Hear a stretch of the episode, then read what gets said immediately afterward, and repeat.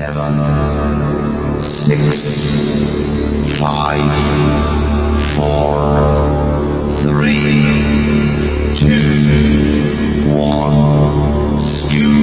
Down. Прямой эфир радио Камерата.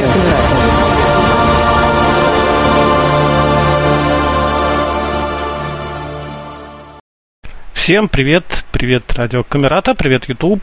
Мы рады приветствовать вас на, на нашем голосовом чате. Вячеслав Валерьевич, скажи что-нибудь хорошее. А, сказать могу я лишь только то, что наши встречи в Камерате становятся чаще и интереснее. А, собственно, напомню, что мы а, приглашаем всех желающих стать ведущими, организаторами, идеологами, извините за это слово, наших онлайн-мероприятий. Это могут быть разные форматы, игры, тренинги, какие-то познавательные мероприятия, дискуссии и многое-многое что еще. И вот сегодня у нас квест, э, литературный квест, я даже не побоюсь этого слова, литературный smart-квест, э, который проведет Анна Мещерякова. Ну и я думаю, что ей слово, и она сегодня нам подробно расскажет о правилах, э, о том, как мы проведем ближайшие полтора-два часа. Добрый день, уважаемые участники. Я очень рада вас всех приветствовать на нашем сегодняшнем мероприятии. Очень радостно, что на наш квест откликнулось достаточно большое количество человек. Сегодня у нас 29 участников – мы даже не ожидали такого ажиотажа, но нам очень приятно. А, после квеста мы будем принимать отзывы, предложения, замечания по этому мероприятию. Если оно понравится публике, будет иметь успех, я думаю, что в будущем мы найдем возможность еще провести что-то подобное на другие литературные темы. Ну а сегодня мы совершим увлекательную прогулку по одному из интереснейших городов России. Какой это город вы угадаете из первого задания. А сейчас расскажу немного о нашем квесте. Конечно, мы будем стараться стремиться э, к созданию эффекта присутствия на историческом месте. Поэтому я буду очень подробно рассказывать о тех зданиях, сооружениях, памятниках, которые будут попадаться нам на пути, о тех улицах, мостах и реках, по которым мы будем двигаться. А, двигаться мы будем по очень необычным местам. Все они так или иначе связаны с литературой – Одни из них являются местом действия литературных произведений, другие изображены или упомянуты на страницах русской литературы. Квест – это игра стратегическая, и стратегии здесь могут быть самые разные. Одни из вас делают ставку на свою эрудицию в области русской литературы. Другие а могут полагаться на знание города, по которому мы сегодня будем путешествовать. Ну а третьи могут смело положиться на свое умение работать со смартфоном. И все эти строки, стратегии будут одинаково хороши. А сейчас я напомню правила нашего квеста. Каждый игрок уже получил свой игровой номер и был добавлен в группу «Литературный квест» в прямом эфире мы будем публиковать задания, ответы на которые нужно будет искать в течение трех минут. То есть после оглашения задания будет, в эфире будет идти музыка, которая, кстати, тоже будет посвящена городу, по которому мы будем путешествовать. В это время вы можете для удобства отключить эфир э, и э, выполнять задания. А, все команды, которые будут в прямом эфире, будут также дублироваться в группе WhatsApp. Сначала мы будем публиковать задание, Затем, когда нужно будет приступать к его выполнению, в WhatsApp появится команда «Старт». После окончания музыки начнется 30-секундная отбивка. Это время, а, когда нужно оформлять задание и отправлять его а, на номер организатора. Напомню, что номер организатора – это тот самый номер, на который вы изначально отправляли заявки. 8 900 479 04 86. Надеюсь, что у всех у вас он сохранен в ваших телефонах. А, Напомню, что все ответы нужно оформлять в виде текстовых сообщений и посылать именно организатору. А, На случай э, публикации в группе мы поставили запрет, то есть сообщения в группе сейчас не принимаются. А, Когда э, в эфире начинается 30-секундная отбивка, соответственно, в WhatsApp появляется команда «Время», то есть нужно отправлять ответ. И после окончания отбивки вы в эфире услышите гонг. А если в это время будете находиться в WhatsApp, то увидите команду «Стоп». Это означает, что прием ответов завершен. Далее ведущий оглашает ответ и комментирует его. В это время мы рекомендуем включить прямой эфир, потому что будет звучать интересная познавательная информация. Затем, в это время наш ассистент будет обрабатывать ответы. Все участники, которые правильно ответят на задание, получат личное сообщение от организатора, в котором будет стоять номер задания и буква. В конце квеста, в итоговом 15 задании, вы сможете составить из полученных букв секретное словосочетание. Но если даже у вас не будет хватать каких-то букв, у вас все равно будет шанс отгадать это секретное словосочетание и стать победителем. Победителем становятся три участника, которым первыми пришлют правильный ответ на номер организатора. В последнем задании, обращаю внимание, мы будем оценивать также и орфографию, то есть секретное словосочетание должно быть написано без ошибок, только тогда это будет засчитываться как правильный ответ. Я надеюсь, что все наши правила участникам понятны. Мы публиковали их заранее также в группе WhatsApp и думаю, что сейчас а, мы больше на них останавливаться не будем.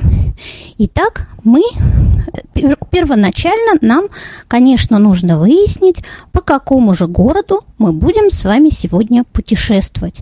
И это мы узнаем из первого задания. Внимание, приступаем к заданию номер один. По мнению одного из писателей, этот город выглядит на карте именно так. в виде двух друг в друге сидящих кружков с черной точкой в центре. И из этой вот математической точки, не имеющей измерения, заявляет он энергично о том, что он есть. Оттуда, из этой вот точки, несется потоком рой отпечатанной книги. Из этой невидимой точки стремительно циркуляр.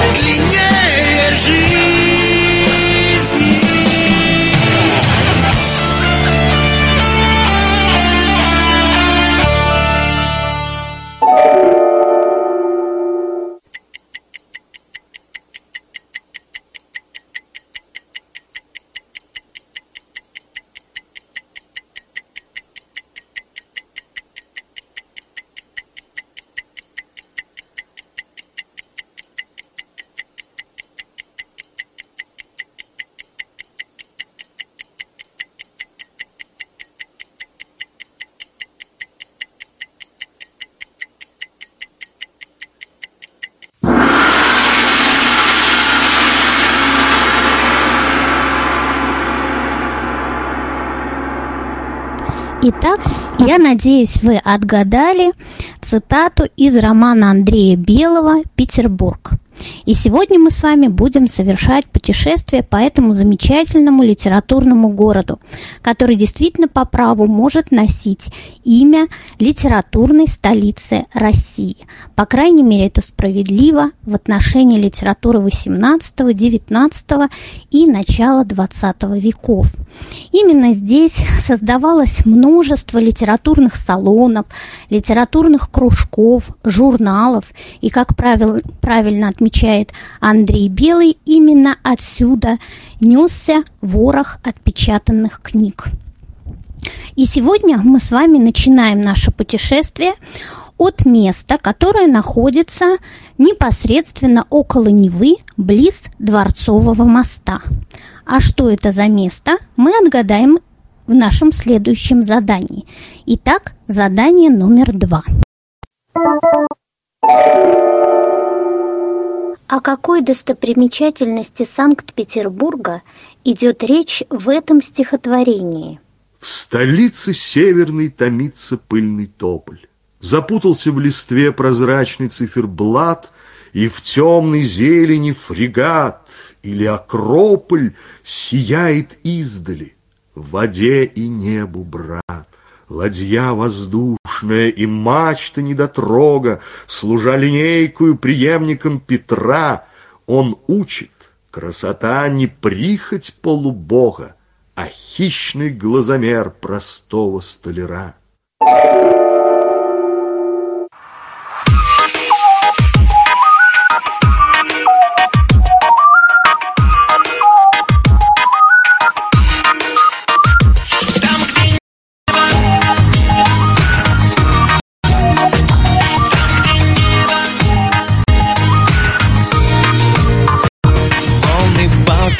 стучатся, волны бьются о причал. Мы могли бы догадаться, только каждый промолчал. И качает над водою ночь, которая пуста. Две холодные ладони разведенного моста, разведенного моста. Ну давай отменим наши рейсы.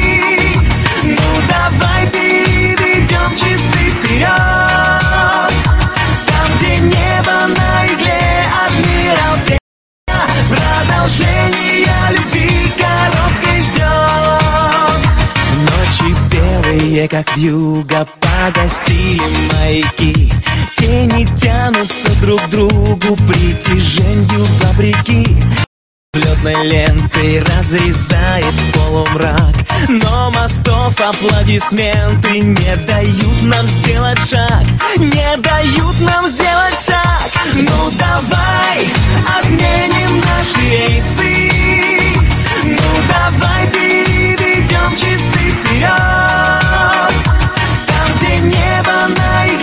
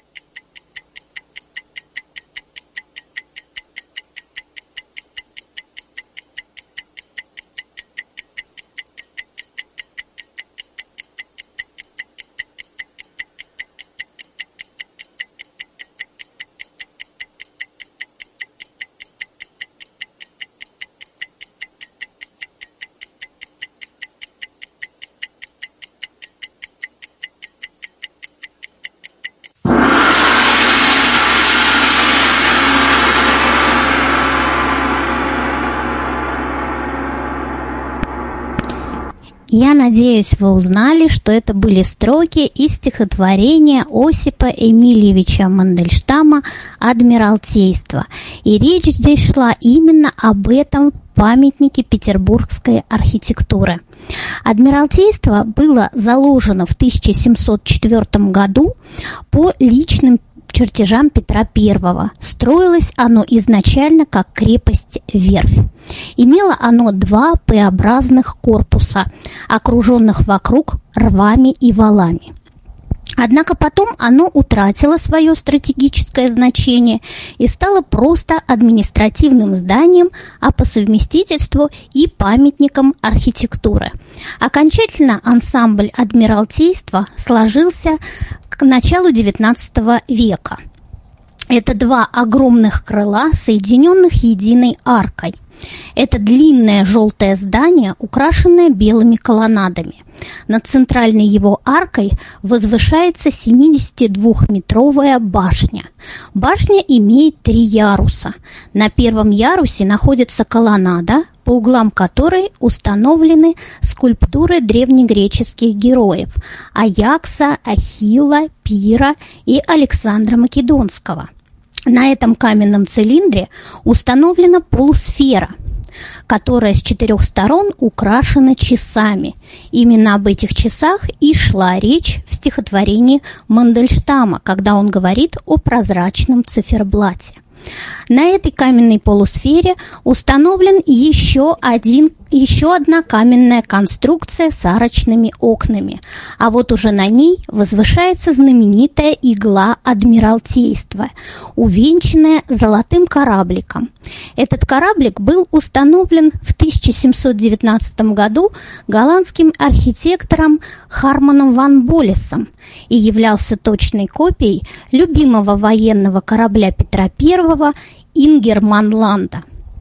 По преданию, в носовой части этого кораблика была скрыта личная бусоль императора. До сих пор кораблик остается одним из символов Санкт-Петербурга. А мы с вами поворачиваем направо и двигаемся вдоль Адмиралтейской набережной. Слева от нас следующая точка нашего маршрута. А как она называется, мы узнаем из задания номер три. Внимание, третье задание. Укажите официальное название площади, о которой идет речь в следующих поэтических строках. Тогда на площади Петровой, где дом в углу вознесся новый, где над возвышенным крыльцом с подъятой лапой, как живые, стоят два льва сторожевые, на звере мраморном верхом, без шляпы, руки сжав крестом, сидел недвижный, страшно бледный.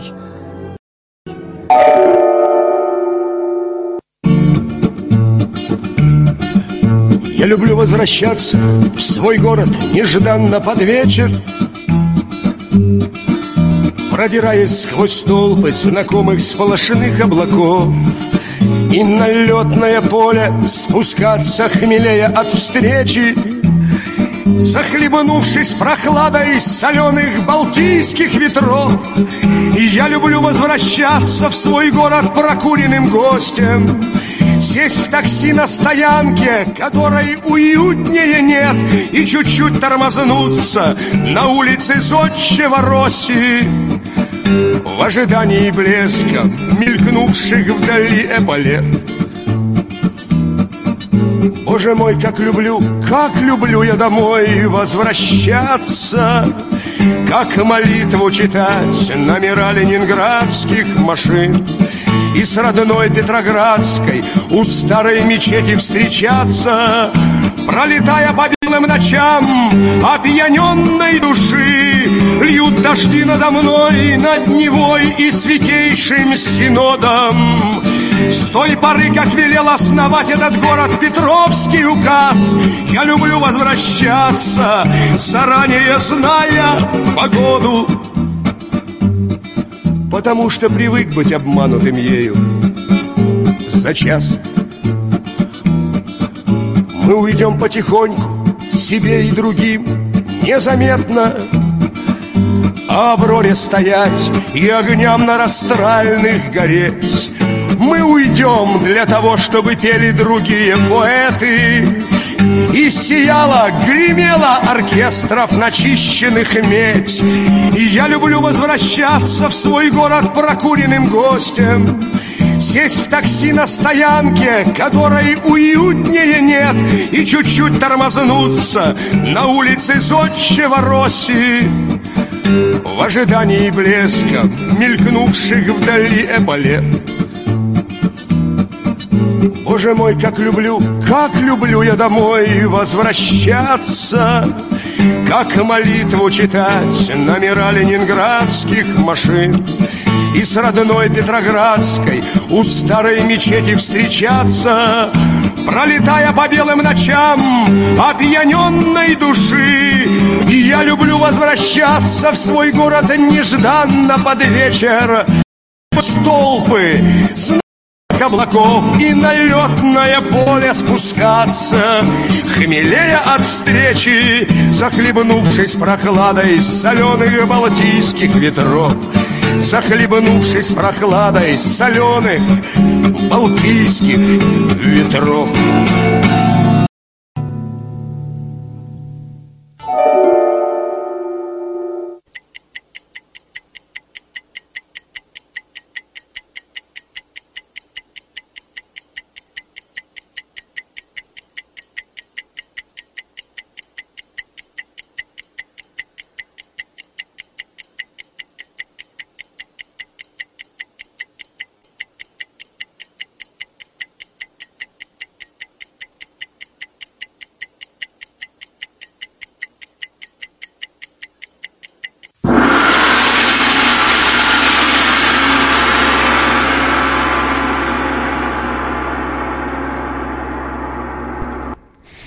был Александр Сергеевич Пушкин и поэма «Медный всадник». И речь здесь, конечно же, идет о Сенатской площади или площади Петровской. Это, главным украшением этой площади был памятник Петра Великого работы Фальконе, установленный здесь в 1782 году. Это огромная конная статуя императора Петра – Петр восседает на коне, поднявшемся на дыбы. Конь олицетворяет непокорный русский народ, а змея под его копытами символизирует победу над врагами. Лицо Петра обращено к Неве, то есть к морским просторам, а его правая рука делает указующий жест в сторону Швеции, главного противника России в начале XVIII века – под копытами коня огромная гранитная глыба, которая по форме напоминает морскую волну.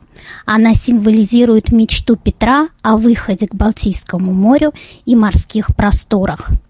С легкой руки Пушкина этот памятник стал называться в народе «Медным всадником». Именно на этой площади происходили события поэмы. Во времена Пушкина ансамбль площади составляло здание Сената, которое находится сейчас от нас по правую руку. Это огромное желтое здание, опоясанное белой колоннадой. С левой стороны площадь была ограничена Адмиралтейством, а вот в глубине ее стояло здание – которая и поныне занимает ее юго-восточный угол. Это особняк графа Лобанова-Ростовского. Именно с этой точки и наблюдал за наводнением 1824 года герой Пушкина Евгений. Это здание существует и поныне. Это желтое длинное прямоугольное двухэтажное здание с небольшими антресолями. Фасад его выходит на Неву. По фасаду расположены три белоснежные колоннады. Центральная, самая большая колоннада украшена двумя скульптурами мраморных львов, которые держат в передних лапах земной шар. Именно, сидя верхом на этом льве, Евгений и наблюдал за наводнением и за памятником Петра, сошедшего со своего пьедестала. С правой стороны к площади примыкает улица, по которой нам следует двигаться дальше в направлении от Невы. А о том, как называется эта улица, мы узнаем из задания номер 4. Градской уст... На какой улице происходили след... Иван Яковлевич для приличия надел сверх рубашки фраг и, усевшись перед столом, насыпал соль, приготовил две головки луку, взял в руки нож и, сделавши значительную мину, принялся резать хлеб.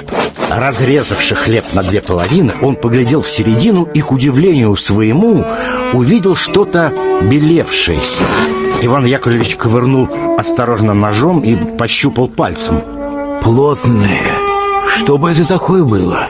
Он засунул пальцы и вытащил нос.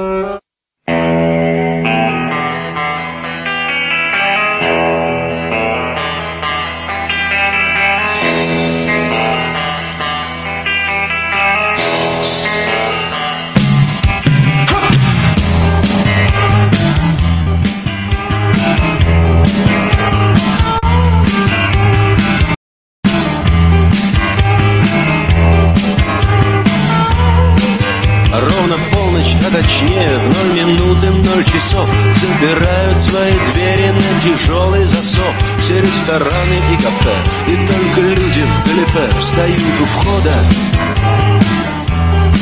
и запускают злых собак в универмаг, гостиный двор Чтоб видел каждый хулиган, каждый жулик и вор Чтоб даже если он хитер, он чего доброго не спер. Добро народа Официанты из Садко спокойно едут домой И в их багажниках трясутся рюкзаки со жратвой. Они не курят натощак И за спиной у них филфак, а может ГИТИС и у метро о чем-то спорят герои кабаков. Их давно пора разнять, да только нету дураков. Бойцы милиции молчат, и только барышни кричат Остановитесь! Ленинградское время ноль часов ноль минут. Ленинградское время ноль часов ноль минут. Ленинградское время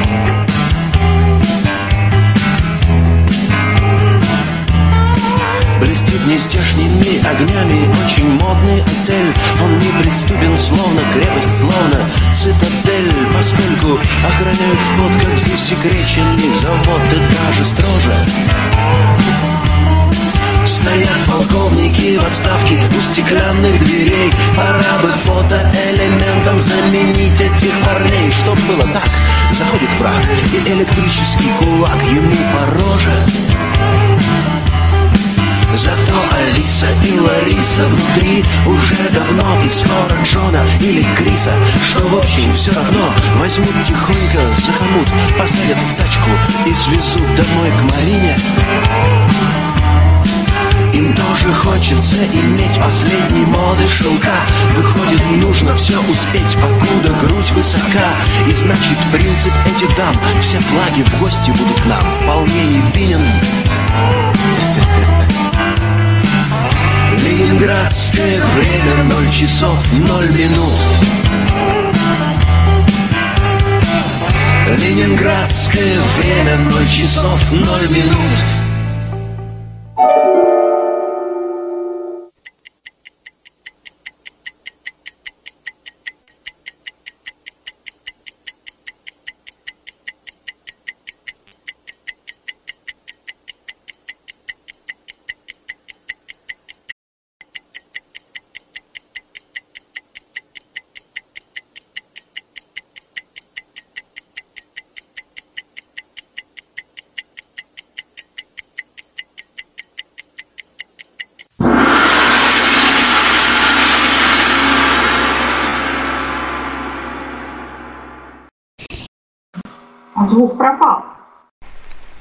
Звук э, не пропал, пропала, скорее всего, Анна. А, один, два, три, я здесь нахожусь. Да, теперь здесь. Мгм. А, хорошо, тогда я начну снова. И опять. И опять, к сожалению, Анна пропала. Один, два, три. Меня слышно? Вот сейчас очень хорошо. Очень хорошо, замечательно. Значит, речь здесь идет о повести Гоголя «Нос» из цикла «Петербургские повести». И события этой повести происходили на Вознесенском проспекте. Вознесенский проспект появился на карте Петербурга в 1721 году – Петр I повелел проложить три улицы от Адмиралтейства, которые должны были расходиться в разные стороны, так называемый Адмиралтейский трезубец, и Вознесенский проспект составлял его правый зубец. В литературе эта улица была упомянута не единожды. Например, на Вознесенском проспекте происходят также действия романа Достоевского «Униженные и оскорбленные». Здесь умер один из персонажей романа Иеремия Смит. Кроме того, на, этой, на этом же Вознесенском проспекте не слышно. К сожалению, Аня, не слышно тебя совсем. А, один, два, три. Сейчас меня слышно? Да, что, что произошло на Вознесенском проспекте? Ага, что? Мы, похоже, не узнаем этого. Аня, мы очень бы хотели услышать, что же все-таки случилось на Вознесенском проспекте. Один, два, три. Сейчас Да, меня да. слышно? Вот именно это и случилось, видимо. Вот это слышно. Итак, на Вознесенском проспекте случилось. Но это, видимо, какая-то тайна, то есть кто-то дал подписку о неразглашении. Именно поэтому там памятник носу. Один, два, три. Это мы слышим.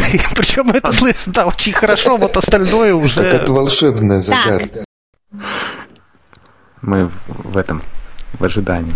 У Гоголя сплошные загадки. Он вообще, да, говорят, что он до сих пор влияет на окружающий мир. А я вот уже с тем, что Аню не слышно, забыл какое-то задание. Пятое, да, по-моему? Кто мне подскажет? Четвертое. Четвертое, по-моему. Ну, прошло, да? Нет, будет пятое. Да, будет, будет да. А, будет пятое, да. Но узнаем ли мы все-таки от Ани, что это будет за задание? А у нас же запись есть. Давайте мы ее пустим. Ну, то есть, да, у нас, э, к счастью, есть предзаписанные э, штуки, да, но... То есть... Сейчас слышно, нет? А сейчас тебя-то, Алексей, слышно? Да. Сейчас Анна с телефона войдет тогда. Что это? Я, кстати, хотел бы передать привет э, от слушателей радио, потому что э, в прошлый раз, когда Анна э, рассказывала, там э, Александр Яковлевич все пел. Да, я уже исправил эту вещь. Это, к сожалению, мой косяк, но вот ни одной же Ани косячит. Теперь такого не будет, к сожалению. Я вот тут... к- Кнопок Александр много. Яковлевич уже не споет. Да, да. Кнопок много, я пока еще в них путаюсь иногда. такого не будет, да. Да, к сожалению, такого не будет, да. А что А, делать? то есть если меня уже- теперь слышно, да? Отлично. Да, надеюсь, Слава не только Богу. один, два, три. И мы узнаем, что же произошло на Вознесенском проспекте. Ребят, по-моему, это слово правда волшебное. Похоже, мы не. Что это такое? И врубает оно, походу, только одного человека. Да, то есть как только Слава произносит Вознесенский проспект, Ей не надо спрашивать нас, слышно или нет, а сразу говорить вопрос. Это точно, да. А что делать, если, как это, уже предполагаешь вариант ответа? кстати, еще говорит, что произошло на проспекте, о котором нельзя говорить. Так нас могут неправильно понять. Се- Сейчас как-то вот Да, я их согласен. понимании это будет правильно. нас могут неправильно понять. Вот у меня такой же трэш вчера был с интернетом. Слава богу, что А, меня сейчас слышно? Да, не говорите название проспекта, и, наверное, Все, не буду говорить название проспекта. Произошло на нем следующее. Во-первых, произошло происшествие с э, цирюльником Иваном Яковлевичем, о котором мы сегодня уже слышали.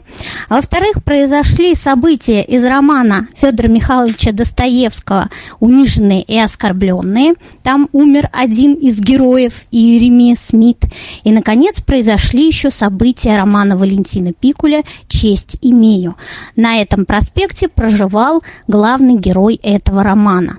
А мы с вами, наконец-то, двигаемся дальше. И следующая точка нашего маршрута будет выяснено в следующем задании. Итак, задание номер пять.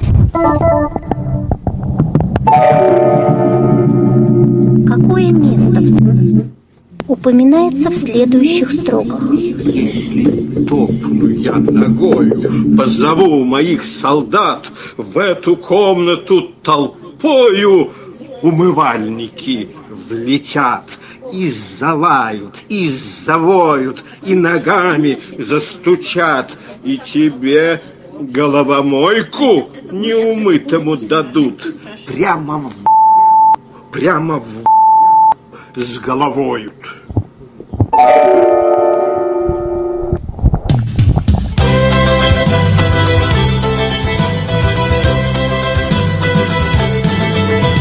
Плюс один, ноль, плюс два, почернела зима, Расцветает январь, язвой небо.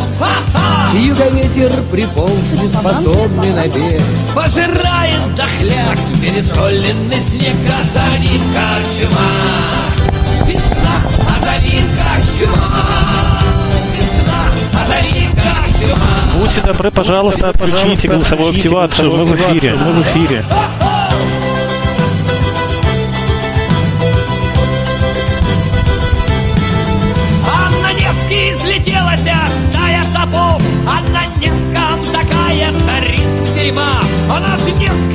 Глазок наблюдает тюрьма, состоящая из одиноких мужчин, не нашедших причин. Дарового тепла непонятно весьма. Весна непонятно весьма. Весна непонятно весьма. Весна непонятно весьма. Анна Мещерякова, пожалуйста, выключи голосовую активацию. активацию.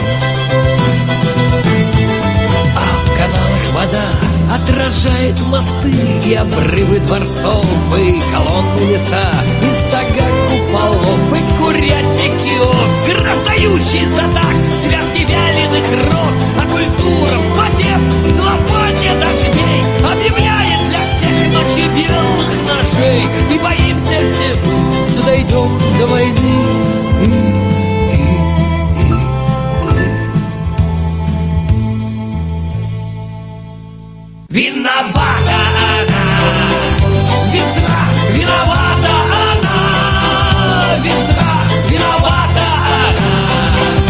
Весна, виновата она. О-о-о! Эй, Ленинград, Петербург, Петроградище, Марсово, пастбище, зимнее кладбище, отпрыск России, на Макс не похожий, бледный и худой, евроглазый прохожий, Герлинград, да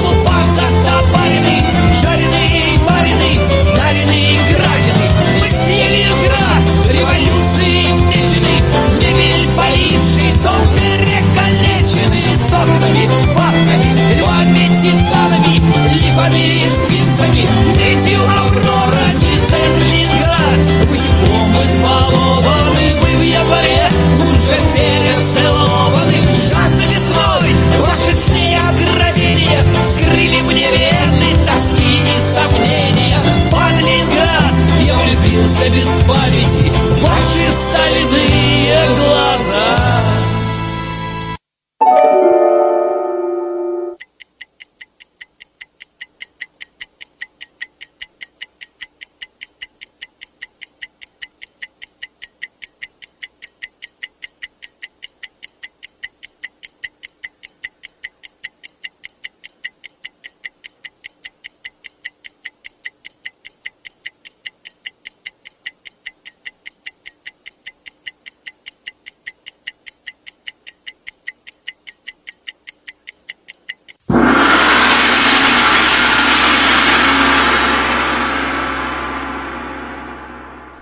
Так, я надеюсь, что Аню сейчас снова будет слышно.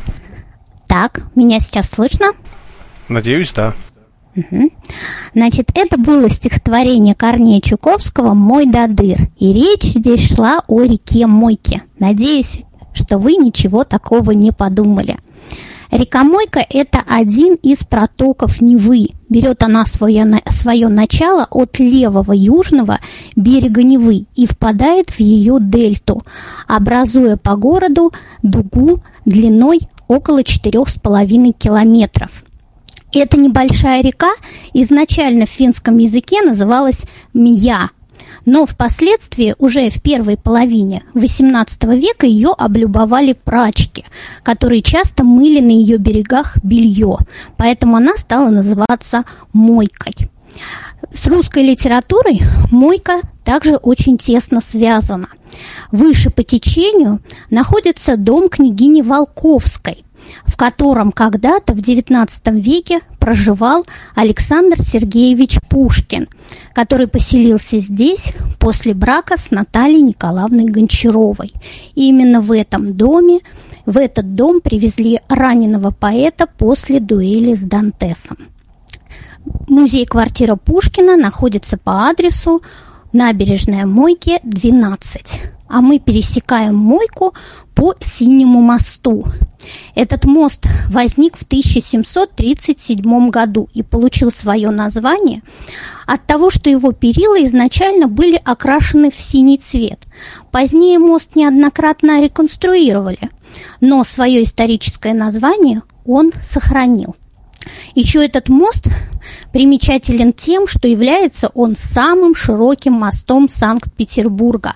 Несмотря на его сравнительно небольшую длину, всего 29 метров, его ширина составляет более 97 метров. А мы с вами продолжаем двигаться дальше. Доходим до улицы Гражданской, которая пересекает наш с вами путь переходим ее, поворачиваем налево и двигаемся еще несколько кварталов. И вот здесь, с правой стороны, к улице Гражданской примыкает совсем небольшая улочка, которая, тем не менее, сыграла в истории русской литературы далеко не последнюю роль. А о том, как она называется, мы узнаем из задания номер шесть. Назовите улицу, на которой происходили эти события.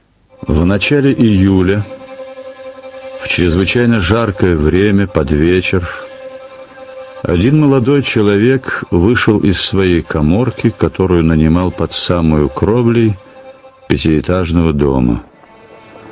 Он благополучно избегнул на лестнице встречи со своей хозяйкой. Не то чтобы он был труслив, напротив – но с некоторого времени он был в раздражительном и напряженном состоянии. На какое дело хочу покуситься, и в то же время каких пустяков боюсь. Да, все в руках человека и проносит единственно от одной трусости. Это уж аксиома.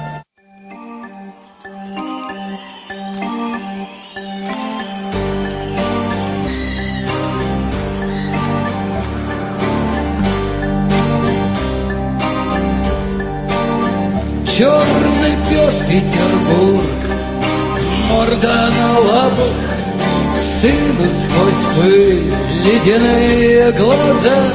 В эту ночь я вдыхаю твой каменный запах, Пью названия улиц, домов, поезда.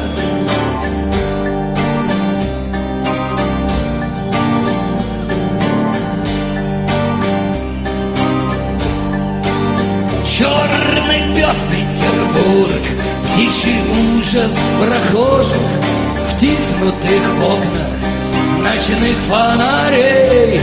На волковском воют волки, похоже, Завтра там будет еще веселей.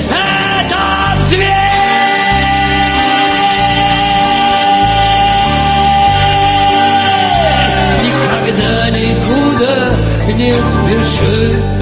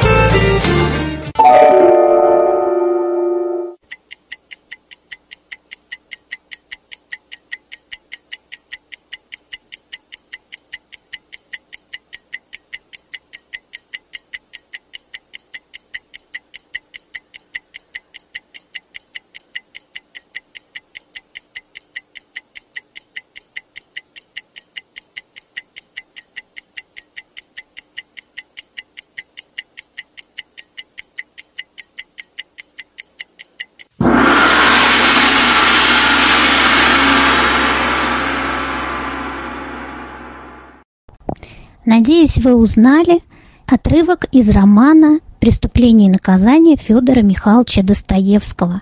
И речь здесь шла о Столярном переулке. Это совсем небольшой переулок длиной около 350 метров, который соединяет Казанскую улицу и канал Грибоедова. Но несмотря на такой небольшой размер и протяженность, этот переулок тесно связан с историей русской литературы. Например, здесь в сороковые годы в доме Зверкова проживал Николай Васильевич Гоголь и писал свои вечера на хуторе близ Диканьки. Здесь же жил писатель натуральной школы Глеб Успенский. Затем, в 60-е годы, здесь квартировал Достоевский и писал «Преступление и наказание». Кроме того, здесь же обитал неподалеку и путешественник Николай Михайлович Проживальский, и в советское время эта улица носила его имя. Сейчас же ей возвращено историческое название, а получено оно было в 70-е годы XVIII века – потому что именно на этой улице проживали столеры, относившиеся к Адмиралтейскому ведомству. А мы с вами продолжаем двигаться по Столярному переулку и видим дом Раскольникова. Это большой желтый четырехэтажный дом с мансардами под, под самой крышей. Именно в этих мансардах жили бедные студенты. И сегодня еще на чердаке можно обнаружить остатки деревянных клетий, которые служили им маленькими квартирками. В доме также сохранилась старая дворницкая. Она находится под аркой с левой стороны. В этой дворницкой по сюжету романа Раскольников похищает топор у дворника. Итак, мы продолжаем с вами двигаться дальше и доходим до канала Грибоедова. И нам необходимо перейти его. Здесь же мы видим мост.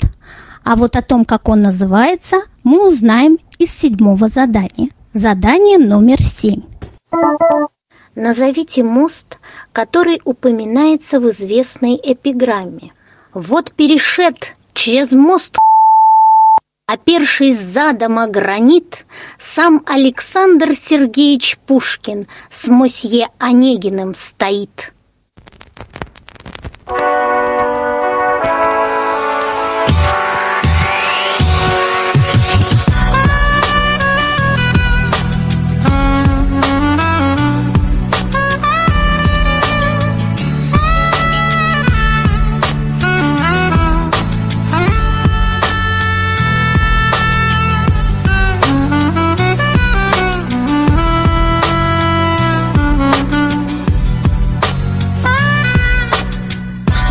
Колеса, и скоро я буду дома. Меня родные встретят, и сойду с перрона И здравствуй снова, Питер, любимый город. Давай пройдемся по Невскому и до Дворцовой. Шагами ровными, с нотками холода.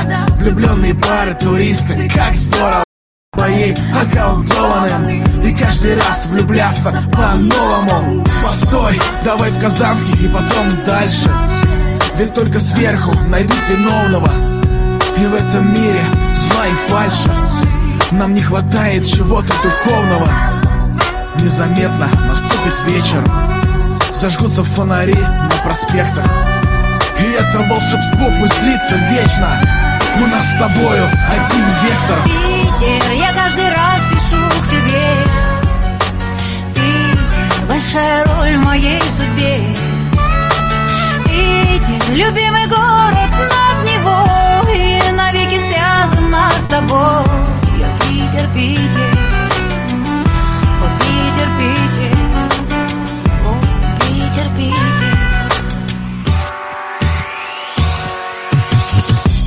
все перед тобою на коленях За поколение героев и за тех пленных Отдавших своей жизни, чтобы в наше время Стояли крепко стены и не было той сирены. Кем бы ты ни был, помни имена и лица Пусть память о войне навсегда хранится И мы гордимся городом с непростой судьбой. Печаль и боль и победа в мае той весной. Разводные мосты Белые ночи, я напишу тебе письмо И ты узнаешь почерк, а хочешь я возьму тебе билеты. И ты запомнишь точно Питер. И это лето по рекам, каналам К местам известным, где гулял Пушкин И жил Достоевский. Давай вместе пройдем этот путь сначала. Привет, Питер! Я так скучал. Питер, я каждый раз пишу к тебе. Питер, большая роль в моей судьбе Питер, любимый город над него И навеки связана с тобой. Я Питер, Питер. О, Питер, Питер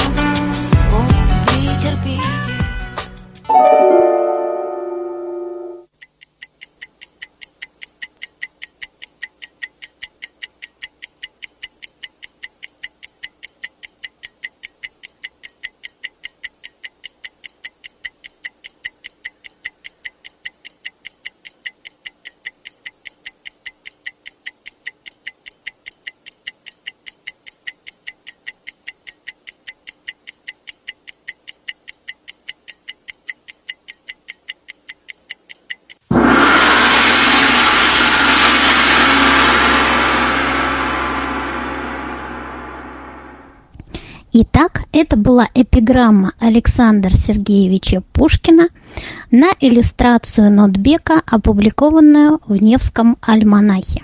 Пушкину вообще была свойственна самоирония. А вот речь здесь идет о Какушкином мосту.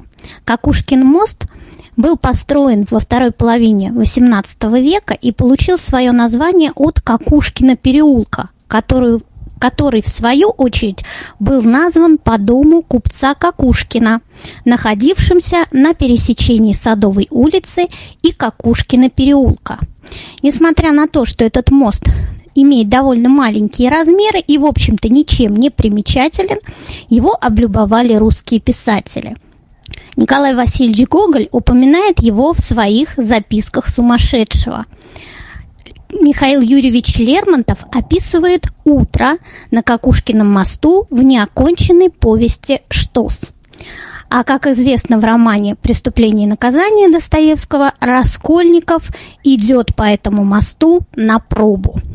Итак, мы с вами переходим к Какушкин мост и приближаемся по Какушкину переулку к Садовой улице. Переходим ее и поворачиваем налево. Двигаемся еще около одного квартала и с правой стороны видим очень интересное место, название которого вы, надеюсь, отгадаете в рамках следующего задания. Это задание номер восемь. Какое место в Санкт-Петербурге упоминается в следующих строках? Вчерашний день, часу в шестом, там били женщину кнутом, крестьянку молодую. Ни звука из ее груди, лишь бич свистал, играя. И музе сказал, гляди, сестра твоя родная.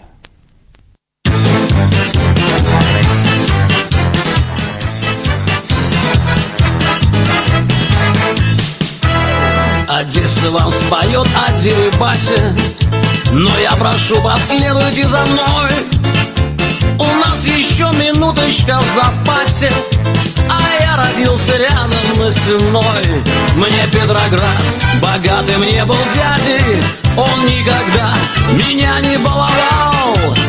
Я помню площадь мира в Ленинграде Хотя народ ее сеною звал. Сенная площадь, Сенная площадь Я буду проще, ты мне поверь. Сенная площадь, Сенная площадь Я возвращаюсь к тебе теперь. Я помню раньше старая застава Поила пивом сотни сизых крыл И улыбалась каждая шалава когда я к червонцем подходил. А посеной раскуливал Некрасов И возмущался, что крестьянок бьют Что коноплю за место ананасов самые крестьянки продают. Сенная площадь, сенная площадь Я буду проще, ты мне поверь. Сенная площадь, сенная площадь Я возвращаюсь к тебе теперь.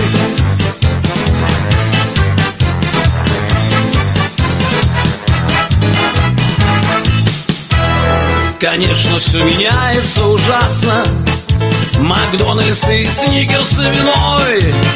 Но жареные семечки от астмы. И я покупаю только на сеной И проходя, я кланяюсь родные. Я свой, и я как прежде голосист. И мне играет песенки блатные. Беззубый и веселый баянист. Сенная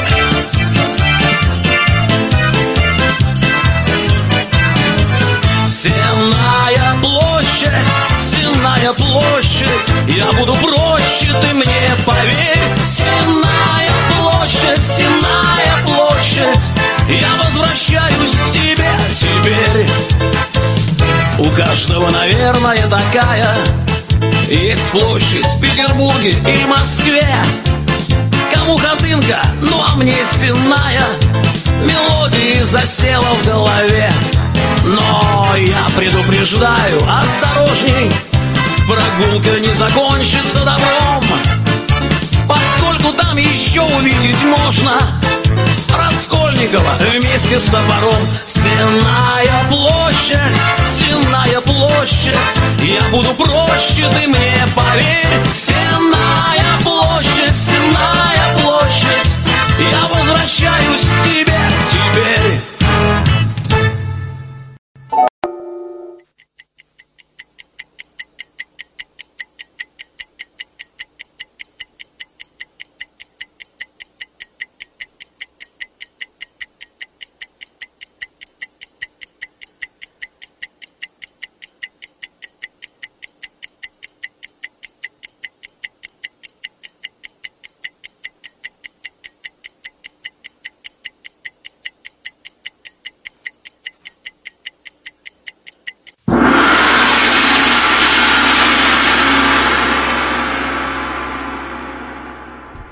Это было стихотворение Николая Алексеевича Некрасова «Вчерашний день часу в шестом», события которого происходили на Сенной площади.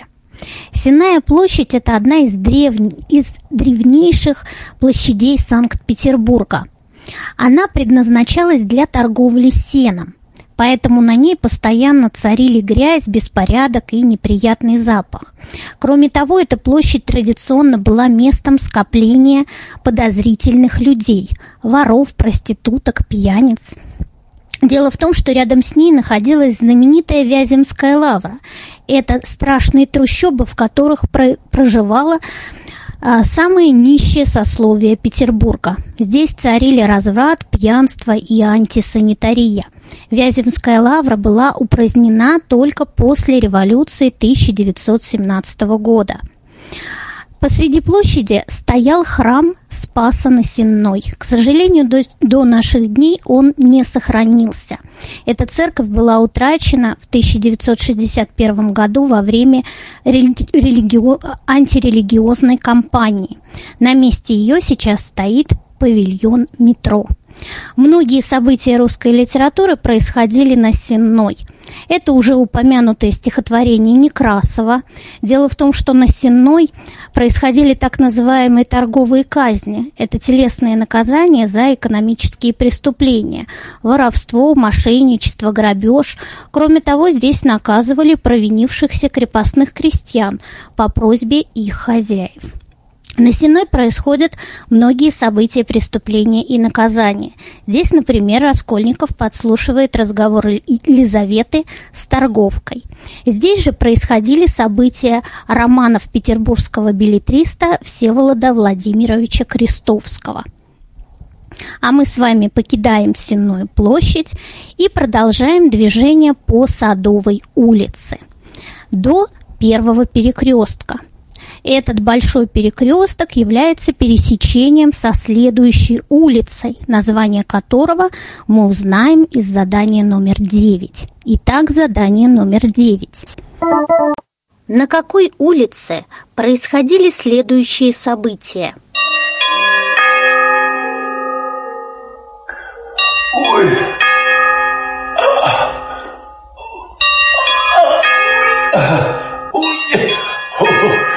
А что же, что же это в самом деле? Надо же совесть знать. Ой, пора за дело. Захар, Захар!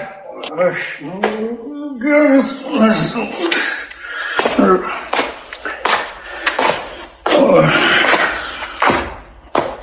смотри, что у тебя в комнате делается. В моей комнате. Беспорядок, пыли-то, грязи сколько, боже а. мой. Вон, вон, вон, погляди. Ну что, ну что, что, что? Ну, вон, вон, вон, там, ну да, погляди. Ну, ты, ты, ты, ты же ничего не делал. Ты, ты, уже, уже колят ничего не делаю. Я стараюсь жизни не жалею.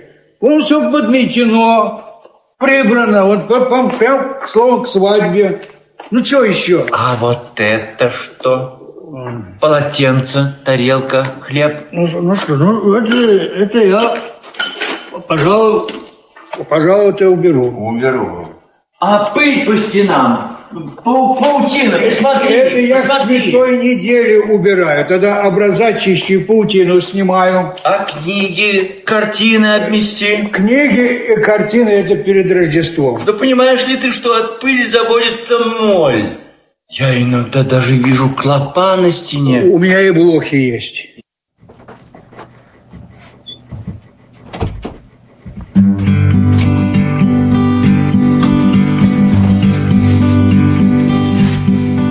Здесь на земле яркие краски и звучные аккорды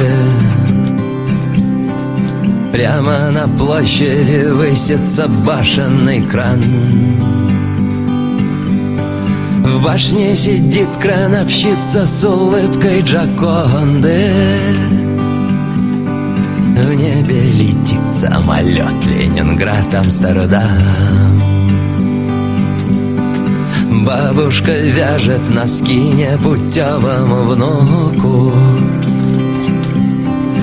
Папа с работы картошки несет килограмм Внук догрызает гранит, проклиная науку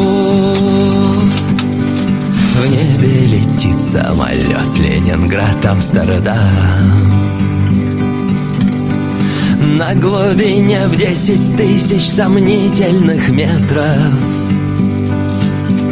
Над тем, кто забыл пристегнуться, колдуют врачи. Если ты знаешь знаешь чьи-то секреты.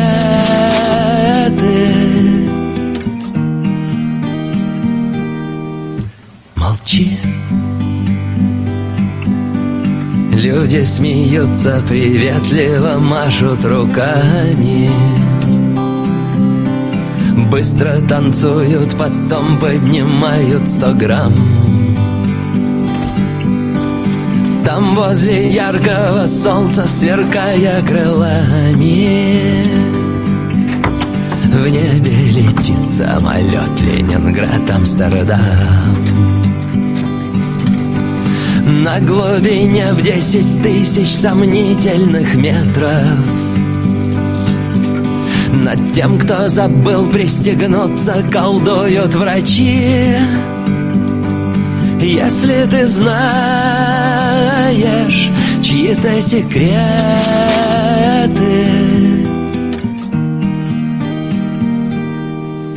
молчи.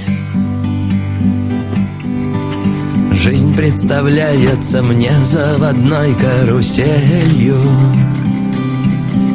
Что будет крутиться, пока кто-то дернет стоп-кран Там за июльским дождем, за февральской метелью В небе летит самолет Ленинград, Амстердам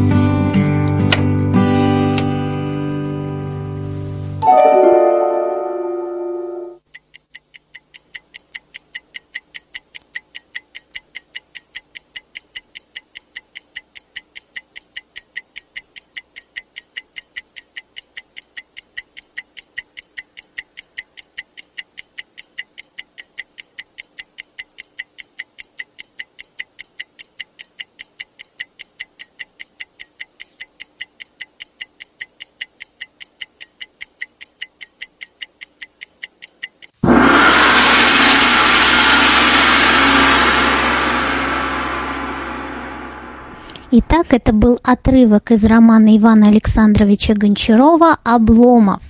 И речь здесь шла о Гороховой улице, на которой в начале романа проживал герой. Гороховая улица по праву считается одной из самых литературных улиц Петербурга. На этой улице под номером 7 в начале XIX века располагался ресторан француза Дюме, в котором любил обедать Александр Сергеевич Пушкин. Неподалеку, в доме, 8, в доме номер 8, в 40-е годы квартировал Петр э, Михаил Иванович Глинка. И именно в этой квартире он написал свою оперу «Руслан и Людмила». В доме номер 10 окончились дни великого русского композитора Петра Ильича Чайковского. Поблизости находился также особняк княгини Натальи Петровны Голицыной, которая, как известно, послужила прототипом старой графини из повести Пушкина «Пиковая дама». А вот дом номер 41 стал прототипом дома Рогожина из романа Федора Михайловича Достоевского «Идиот». В 66-м доме э, точнее, извините, в 61-м доме собирался кружок Петрашевского, который посещал и сам Достоевский. А вот в 66-м доме родился будущий поэт Игорь Северянин. Сама по себе Гороховая улица – занимает среднее место в так называемом Адмиралтейском трезубце.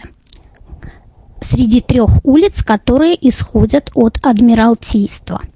Первоначально ее назвали просто «Средняя перспектива», но в 1756 году немецкий купец Гарах выстроил в начале этой улицы лавку и магазин – Русский народ прозвал Гараха Горохом или Гороховым, а улицу, на которой стояла его лавка, стали звать Гороховой. Так что на самом деле Гороховая улица не имеет ничего общего ни с Горохом, ни с царем Горохом. А мы с вами продолжаем двигаться по улице Гороховой и доходим до еще интересного места, которое находится прямо по курсу. Его название мы узнаем из задания номер 10. Внимание, задание номер 10. Это место в Санкт-Петербурге неоднократно упоминается в произведениях городского фольклора. Вот одна из самых известных шуточных песенок, посвященная ему –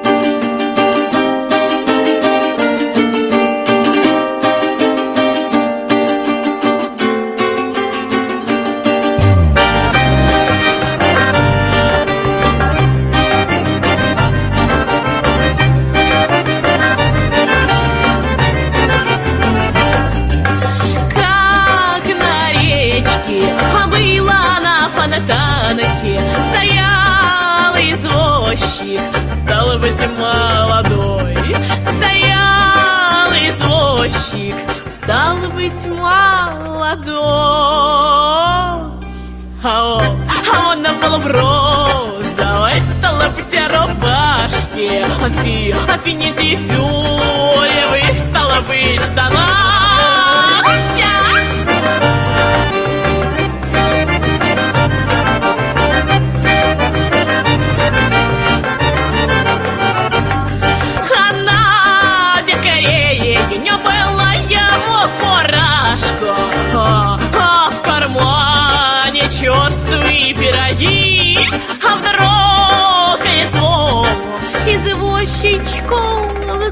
Разгоростанулась,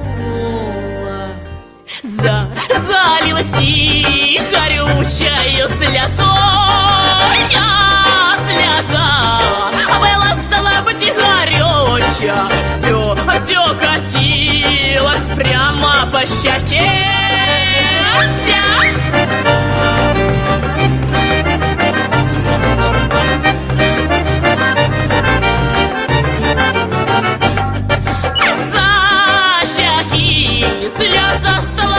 Стала упала, пря, прямо и стало быть забор, а все подмётку, и она просочила, ай, ай, упала.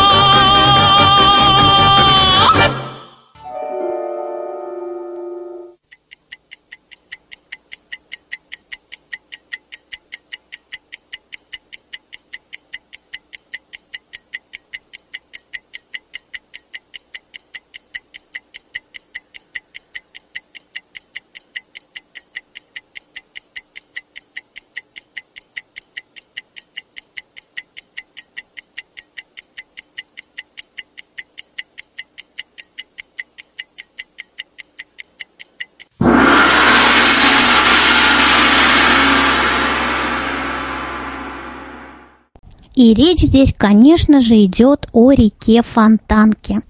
Река Фонтанка, так же как и Мойка, является протоком Невы и берет свое начало у летнего сада, а впадает в него в районе Галерного острова. Эта река получила свое название в Петровскую эпоху, поскольку на ней стояла водоподъемная машина, обеспечивающая водой фонтаны летнего сада. Фонтанка очень широко известна в городском фольклоре, и до сих пор у жителей Петербурга не иссякают куплеты, посвященные Чижику-Пыжику и этой реке. Только теперь они имеют совершенно другую тематику. Изначально Чижиками-Пыжиками которые жили на Фонтанке, называли воспитанников Петербургского училища правоведения, которое находилось у истока реки Фонтанки. Мундиры этих воспитанников по своей окраске напоминали окраску оперения чижа. Кроме того, правоведы не отличались добронравием. Они часто посещали кабаки, чем и дали повод для сочинения таких куплетов. А вот сегодня куплеты про Чижика-Пыжика посвящены уже экологической ситуации в городе. Вот самые яркие из них. Чижик-пыжик вместо пьянки выпил воду из фонтанки. Видно, градусы не те, зашумело в животе. Чижик-пыжик после пьянки похмелился из, пан- из фонтанки. Откачали эту птицу только в Боткинской больнице. Итак, мы с вами поворачиваем налево и двигаемся вдоль набережной реки Фонтанки. Пройдя немного, мы с вами достигаем места, название которого узнаем из задания номер 11. Приготовились? Задание номер 11. О какой улице идет речь в следующем отрывке? Нет ничего лучше, по крайней мере, в Петербурге. Для него он составляет все.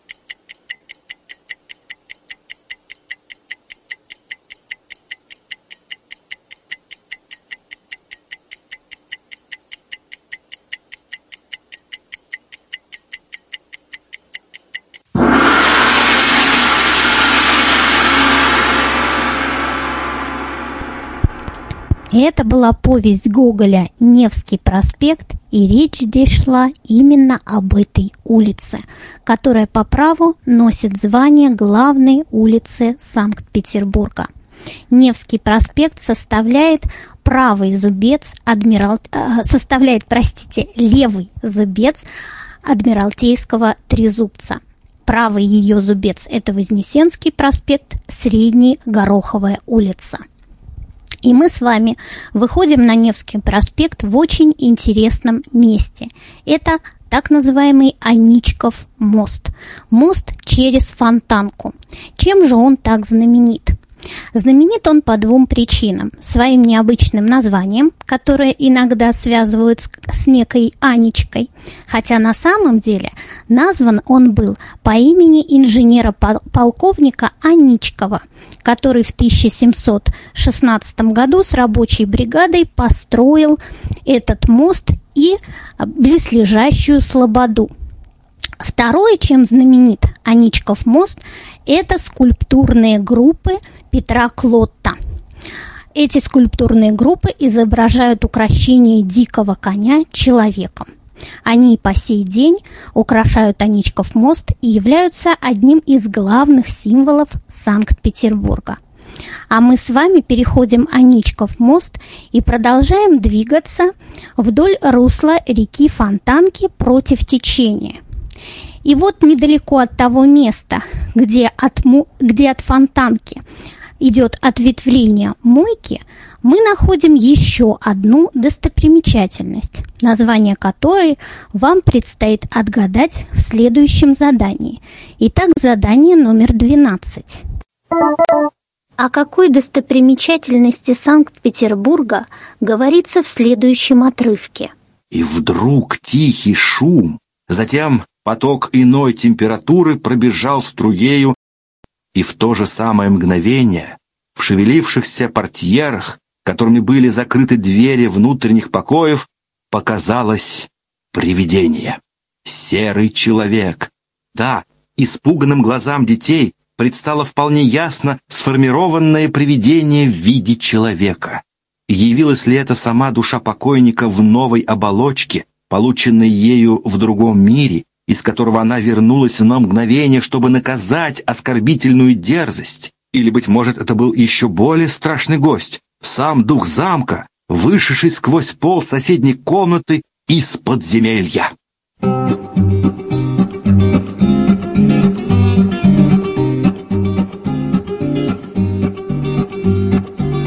Налетела грусть, ну что ж, пойду пройдусь, ведь мне ее делить не с кем.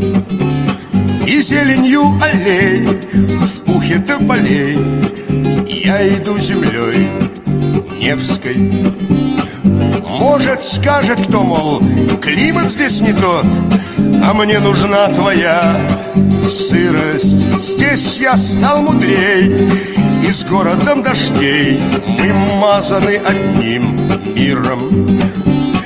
Хочу я жить среди каналов и мостов И выходить с тобой Нева из берегов Хочу летать. Я белой чайкой по утрам И не дышать над вашим чудом Монферран Хочу хранить историю страны своей. Хочу открыть Михайлов замок для людей. Хочу придать домам знакомый с детства вид. Мечтаю снять леса. Мечтаю снять леса со спаса на крови. Но снимая фраг, детище Петра Гордость не швырнет в море гудком зовет Кировский завод. Он дворцам своим корень.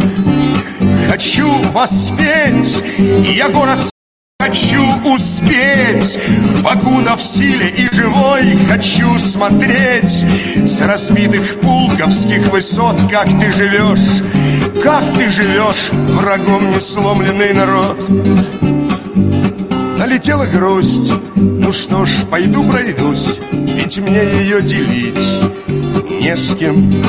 И зеленью аллей в пухе тополей Я иду землей Невской Может, скажет кто, мол, климат здесь не тот А мне нужна твоя сырость. Здесь я стал мудрей И с городом дождей Мы мазаны одним миром Хочу воспеть, я город свой мастеровой Хочу успеть, покуда в силе и живой Хочу смотреть. С разбитых пулковских высот Как ты живешь, как ты живешь, врагом не сломленный народ. Налетела грусть Ну что ж, пойду пройдусь Ведь мне ее делить не с кем И зеленью аллей в пухе тополей. Я иду землей Невской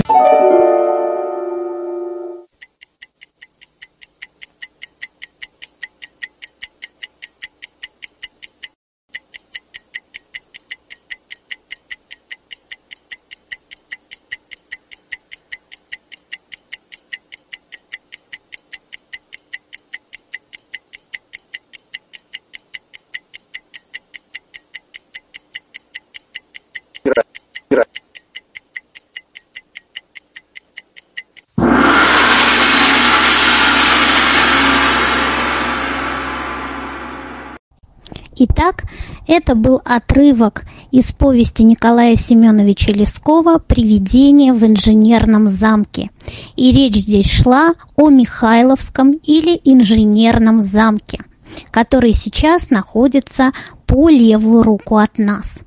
Это замечательное здание, которое, в общем-то, совершенно не свойственно архитектуре Санкт-Петербурга, было построено в 1800 в 1800 году в короткие сроки, буквально за три года. Строилось оно по повелению императора Павла I.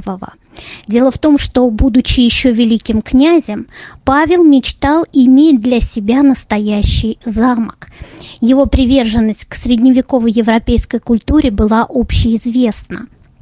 Проект замка составлялся по образу европейских замков, и он действительно напоминает таковые. Это огромное красное квадратное здание со скругленными углами, внутрь которого вставлен восьмиугольный парадный двор. Центральный фасад замка обращен на южную сторону. Со всех сторон замок был окружен настоящими рвами, заполненными водой – в него можно было попасть только через подъемные мосты. Центральные ворота назывались Воскресенскими, потому что выходили на заново вырытый Воскресенский канал. Эти ворота были украшены великолепной колоннадой из из красных мраморных колонн ионического ордера. Над ними возвышался треугольный фронтон, богато украшенный скульптурой – а по бокам находились огромные обелиски, украшенные воинскими доспехами. Эти обелиски напоминали о том, что Павел был магистром Ордена Мальтийских рыцарей. В боковых фасадах замка имеются две выступающих круглых башни. В них находится церковь Михаила Архангела, по которой замок получил свое название, и, и часовня – тоже относившаяся к замку. По преданию, этот замок был построен на месте, где один из караульных солдат старого деревянного летнего дворца а, лицезрел видение. Ему явился архангел Михаил и сообщил, что на этом месте необходимо построить замок. Хотя легенда эта достаточно спорная, говорят, что, возможно, таким образом Павел хотел объяснить своим родственникам и придворным столь скорейшее строительство замка. Пожил в нем император совсем недолго, всего 40 дней. На сороковой день он был убит заговорщиками. С тех пор замок был покинут. Все ценности из него были вывезены, два канала были засыпаны землей. А с 1819 года в замке находилось инженерное училище. И по, и по его названию он и получил свое второе имя – Инженерный замок. Сейчас в этом замке находится русский музей. Ну а мы с вами продолжаем двигаться дальше – подходим к месту слияния фонтанки и мойки, переходим мойку по первому инженерному мосту и оказываемся перед еще одной достопримечательностью, название которой вы узнаете из следующего задания. Итак, задание номер 13. Какой достопримечательности Санкт-Петербурга посвящено это стихотворение? Я к розам хочу, тот единственный сад, Где лучшее в мире стоит из оград, Где статуи помнят меня молодой, А я их под Невскую помню водой. В душистой тиши между царственных лип Мне мачт корабельных мир. И лебедь, как прежде, плывет сквозь века, Любуясь красой своего двойника.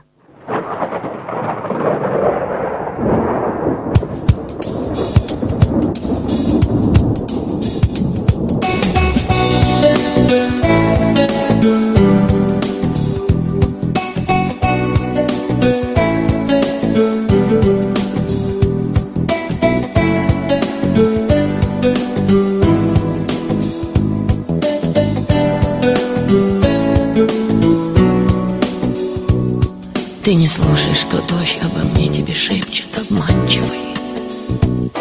И не верь, будто гром знает что-то про нас неприличное. Он лишь отзвук грозы уходящий, ленивый и вкрадчиво. А гроза за окном просто старая дева двуличная. Ты не верь облакам в вышине, пролетающим с севера не смотри за окно на пугающий блеск электричества. Ты не верь в темноте аромату душистого клевера. Ты почувствуй меня в обжигающий миг одиночества. В Петербурге сегодня гроза. На ресницах застыла слеза. Ты мой милый родной человек Расстаемся, как будто навек. Расстаемся, как будто навек. На душе тихо падает снег. Ты звонков моих больше не жди. В Петербурге сегодня дожди под скандалящий гром, под зорницу кровавую, алую. Ты подумай о том, что тебе рассказала бессонница. Посиди, поплачь в темноте, словно девочка малая. Под раскатистый гром, что в окно непрошенно ломится. Ты подумай о том, что дожди на планете не вечные Будет снова луна от хорошей погоды чуть пьяная. А гроза за окном, как явление столь быстротечное Ты поверь, все опять, как всегда, начинается заново. В Петербурге сегодня гроза. Петербурге сегодня гроза. На ресницах застыла слеза. Ты мой милый родной человек Петербурге гроза. Расстаемся, как будто навек. Расстаемся, как будто навек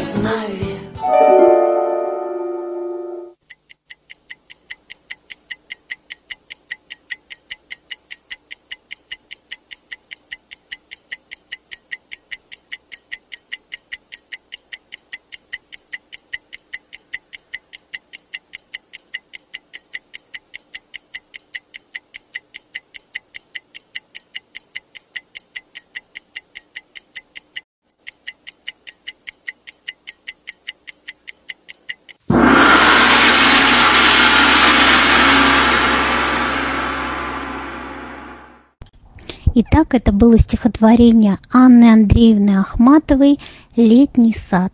И речь здесь шла, шла, конечно же, о летнем саде. Это замечательное место Санкт-Петербурга было заложено в 1704 году императором Петром I на месте бывшей мызы шведского майора Канау. Тогда это место было заболоченным – и для того, чтобы освободить его от воды и укрепить почву, Петр построил вокруг него систему каналов и прудов. Правую сторону сада составляет русло фонтанки. Его передняя часть составляет русло Невы. Левая сторона сада – это Лебяжья канавка, а задняя его сторона, обращенная – к Михайловскому замку, это русло реки Мойки у ее истока. А, В этом саду первоначально происходили мелиоративные работы, а затем, в десятые годы XVIII века, французский архитектор Жан-Батист Леблан приступил к украшению сада. Чего здесь только не построили. И замечательные беседки, и французские павильоны, и летний дворец, и грот, и множество фонтанов, воды из которых черпали из реки Фонтанки. Кроме того, сад был очень обильно украшен мраморными итальянскими статуями. В стихотворении Ахматовой употребляется несколько характерных признаков летнего сада. Это лебеди, которые в изобилии обитали на Лебяжьей канавке. Это мраморные статуи, которыми был украшен сад. Это вековые липы. И, наконец, это знаменитая Невская ограда или решетка летнего сада, сооруженная в 1784 году архитектором Юрием Михайловичем Фельтман, Фельтоном которая до сих пор считается петербуржцами восьмым чудом света. Это замечательная ажурная чугунная решетка, которую видно с Невы. Кроме Ахматовой, о летнем саде писали и другие русские поэты, такие как Петр Вяземский, Владимир Пяст, Самуил Маршак. Кроме того, на одной из центральных аллей этого парка стоит памятник баснописцу Ивану Андреевичу Крылову, работы Петра Клотта. На нем Баснописец изображен сидящим на камне. На нем одето широкое пальто, а в руках книга. Кроме того, э, летнему саду посвящены и строки Пушкина из Евгения Онегина. Именно сюда гувернер Евгения Онегина в детстве водил его на прогулку. А мы с вами проходим по летнему саду и выходим на Дворцовую набережную. Поворачиваем налево, двигаемся вдоль набережной, доходим до Дворцового моста. Здесь опять поворачиваем налево и огибаем Зимний дворец. И вот мы уже на месте. А как называется это место? Я думаю, вы отгадаете в рамках следующего задания. Итак, задание номер 14. Какое место в Санкт-Петербурге изображено в следующем стихотворении? Императорский весон и моторов колесницы, В черном омуте столицы столбник-ангел вознесен. В темной арке, как пловцы, исчезают пешеходы, И на плоды глухо плещутся торцы. Только там, где твердь светла, Черно-желтый лоскут злится, Словно в воздухе струится Желчь двуглавого орла.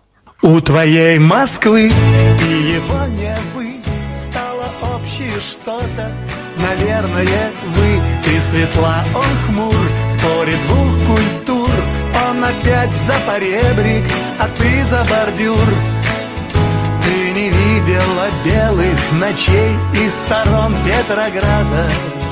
Он не знает хитровских дворов и булгаковских мест. Он не сможет тебя никогда проводить до парадной. Да и ты не узнаешь, какой в его доме подъезд. Но у твоей Москвы и его не вы стало общее что-то, наверное, вы и светла, он хмур, спорит двух культур, он опять за поребрик, а ты за бордюр. Ты услышишь, как нежно звучит мариинская арфа, он увидит иного Малевича в светлых тонах. Ты привыкнешь зимой согреваться зенитовским шарфом, он пройдет по Дворцовой твоих красно-белых штанах. У твоей Москвы и его вы Стало общее что-то, наверное, вы. И светла он хмур, спорит двух культур Он опять за поребрик, а ты за бордюр. У твоей Москвы стало общее что-то. У твоей Москвы и его Невы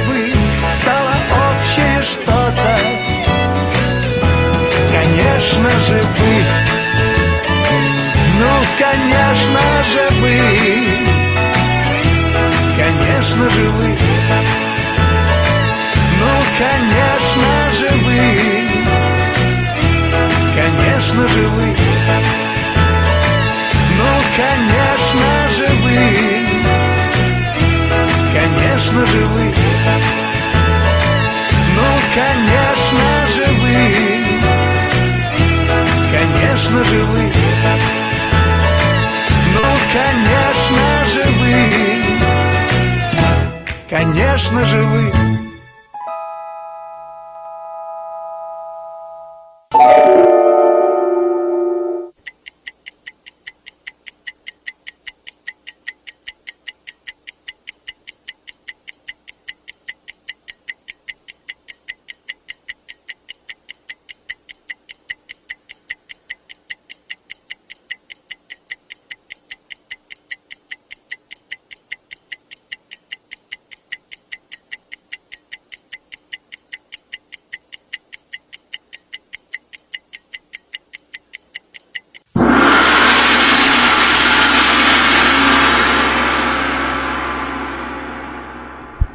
Итак, я надеюсь, что вы угадали, что речь здесь шла о Дворцовой площади, главной площади Санкт-Петербурга.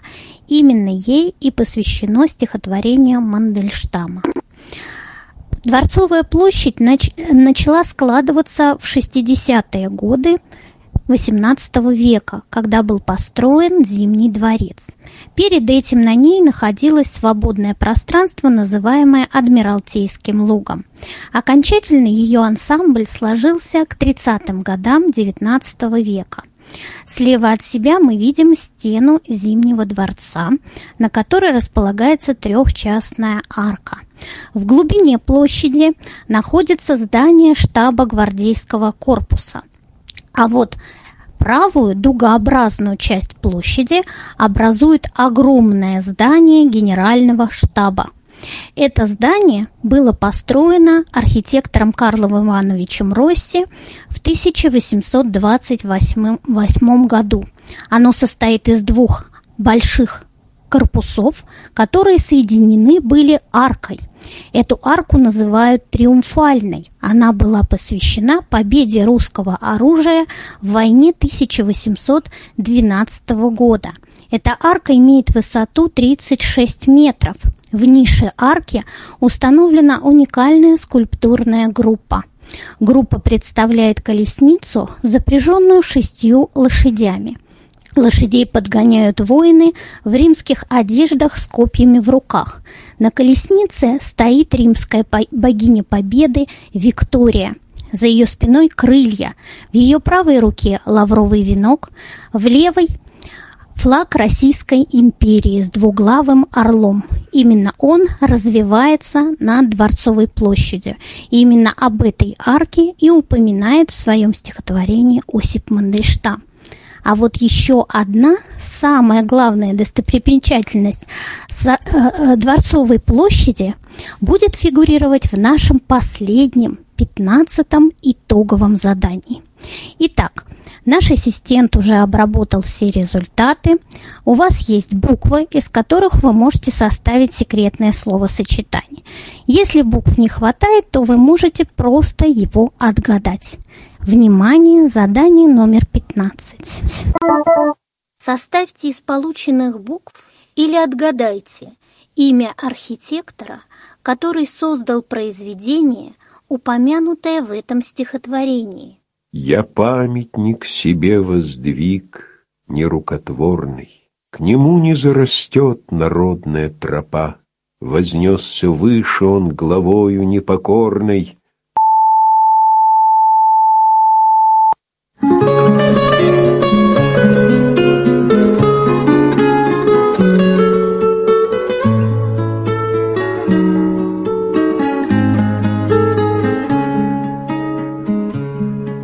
час ночной, в час глухой, Серебристой звездной пылью Над Дворцовою площадью Дышит дождями судьба И тогда над рекой Распахнутся таинственно крылья С медным звоном проснувшийся Ангел светится столпа. Он спорхнет невесомо В простор ослепительно синий Оставляя коней Воспарит над волнами Невы Над мостом и каналом Где слякоть Васильевских линий И слетит на брусчатку В коврах из осенней листвы. Там под сенью сквозной Облетающих вязов и кленов На скамейке усядется ангел крылами шурша Со старушкой в платке.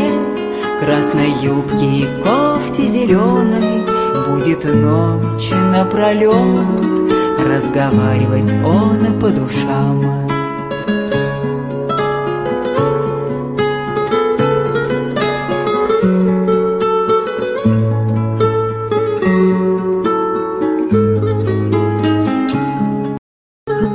Ночь пройдет, и когда облака посветлеют в зените, Он вернется на площадь, накинув на плечи металл, И замрет, погружаясь в молитву хранитель, Притворившись привычно, что он никуда не летал, И замрет на столпе, Погружаясь в молитву хранитель, Притворившись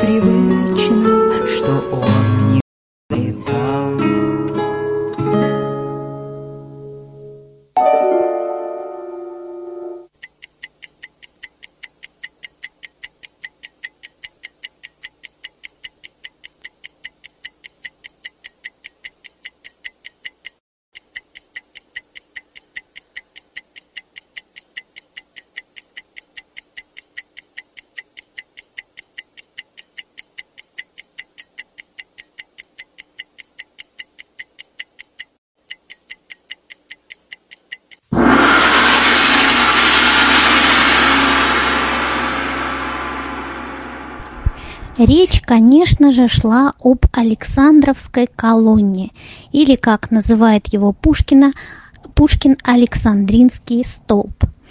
Это замечательное произведение было возведено на Соборной площади в 1834 году в честь победы императора Александра I и русской армии над Наполеоном. Возводилось оно по образцу Вандомской колонны в Париже – но в отличие от Вандомской колонны, оно имеет большую высоту – 47,5 метров. Таким образом, Николай I хотел показать превосходство своего брата над Наполеоном.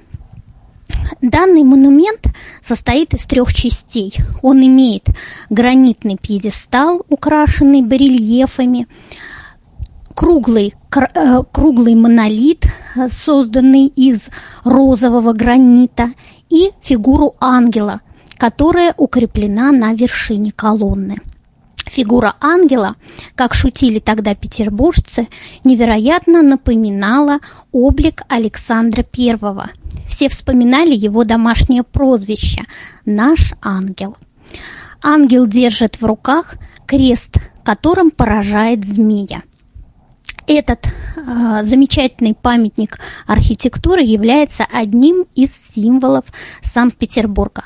А вот построил его французский архитектор Агюст Монферран, который был приглашен Александром I в Россию в 1816 году. Он же является автором Исаакиевского собора, особняка графа Лобанова-Ростовского и даже Нижегородской ярмарки и Староярмарочного собора – в России Монферрана поистине ждал успех. И, конечно же, русские люди благодарны ему за создание таких шедевров. Ну а мы с вами готовы подвести наши итоги. Итак, я передаю слово нашему ассистенту, который оценивал ответы участников. Здравствуйте всем. Э, Доброго дня и хорошего настроения. Сейчас, надеюсь, у, многих, у некоторых из вас она еще больше повысится, потому что оглашаем победителем. Вот первым, а, который написал ответ еще вообще, мне кажется, практически в начале квеста, это был, был Царегородцев а, Вячеслав Валерьевич. Поздравляем. Следующий это конкурсант под номера... А, так, а, значит, это был первым, был 26 номер, Царегородцев Вячеслав Валерьевич. А, второй это 27 номер. Ой, извините. А, нет, да, все-таки мы засчитаем, потому что она написала вообще девушка. Так, девушка это кто? Сейчас посмотрим. Это у нас Царегородцева Валентина Олеговна. Так, она написала вообще полностью его имя. Но там было правильно, было, звучало Агюст Монферран, и все написано правильно. Она написала вообще Анри Луи Агюст Рикар де Монферран. Полное имя. Так, и еще восьмой номер. Сейчас, минутку. Так, это у нас Тадам. А, Кристина Томина, Новосибирск. Поздравляем. А мы можем Были еще люди, хотя бы парочку Да. озвучить? Еще, еще кто был первым, да? Еще был очень активный 12 номер, который тоже прислал а, этот ответ а, раньше, чем было произнесено задание. Это у нас, сейчас скажу, Стратиенко Мария Александровна, кстати, моя тезка. А, Она тоже была очень активная, писала, ну, отвечала очень правильно и прислала задание а, раньше, чем его произнесли, как я уже сказала. Но вот когда нужно было вот в тот самый ответственный момент, она немножечко прислала его позже, поэтому она не вошла вот в эту тройку. А сколько всего Четвертое людей место. правильно назвали, да? Ну, Так, сейчас, сейчас, сейчас я считаю. Так, кроме... ч- интересно, а то вдруг люди волнуются. 15 человек. Ого! Нет, подождите, даже нет, не, не меньше. Некоторые, так, не 15, 13. А, кто-то сказал, что это Александр Сергеевич Пушкин. А можно вот сказал, всех назвать, кто правильно ответил? Кто Просто правильно? интересно бы Так, было. хорошо. А, девятый номер. Это Волкова Елизавета Сергеевна. Молодец, Елизавета. Так, а, дальше. Так, сейчас это не то. Сейчас, минутку. Шестнадцатый номер. Это у нас Казаева Анна Александровна. Четырнадцатый номер. Это у нас Васильева Анастасия Геннадьевна. Третий номер. Это Арюна Анатольевна Сактуева. Так, первый номер. А, это Прокопчук Наталья Ивановна. Так. Здесь мысленно должны звучать аплодисменты. Да, да, да, да, я всех поздравляю, просто сейчас всех, всех нужно найти. Так, седьмой номер это а, Базылева Анна Анатольевна. Так, одиннадцатый номер это... А, ну это уже она была. Так, седьмой. Так, так. Ш- нет, шестой это не то. А, так. А, Сивакова Ирина Александровна. Так. Так. Ну и, в общем-то, это все. Некоторые Мгм. отвечали, но, но неправильно, к сожалению. Но вообще все очень активно участвовали, все предлагали свои варианты, многие верно. Ну, мне кажется, было очень здорово. По крайней мере, было очень интересно взаимодействовать и читать ваши ответы. Спасибо большое. Передаю. Марина Анатольевна, Наверняка а мы тоже. сейчас а, а, спросим Вячеслава а, Валерьевича, да, как организатора от лица Камераты, чтобы он рассказал подробности о награждении победителей. А, смотрите, мы э, обязательно возьмем все э, реквизиты и тем более, что там у нас есть и телефон, и авторы участников, и решим, сколько человек, ну, себя мы не будем, наверное, награждать. Хотя мы активно участвовали, нам очень нравилось. И даже уча... Ну, общались... на ваше поведение, Вячеслав Да, Валерьевич. хорошо. И даже общались э, с нашими участниками на Ютубе, которые а, тоже, видимо, активно участвовали. Вот, а, поэтому у нас э, есть э, много разных э, полезных э, сувениров, в том числе наш фирменный рюкзачок. А, У нас есть э, прекрасные фирменные кружки э, с названием нашей организации, чтобы вы не забывали. Они почаще участвовали в наших мероприятиях. А, а вот сколько этих будет победителей? Наверное, Мария Анатольевна, три, кроме вот нас, да? Ну, ну, я думаю, что да. По крайней мере, вот три первых, а, кроме, собственно, сотрудников Камераты, которые сегодня молодцы большие. Я думаю, что три человека. Легко. Мы старались показать э, этот самый пример. Вот. Хотя я бы на Конечно. месте жюри, наверное, придрался, что за такое там досрочное, что там, кто там вовремя, не вовремя. Ну ладно, не будем этого делать.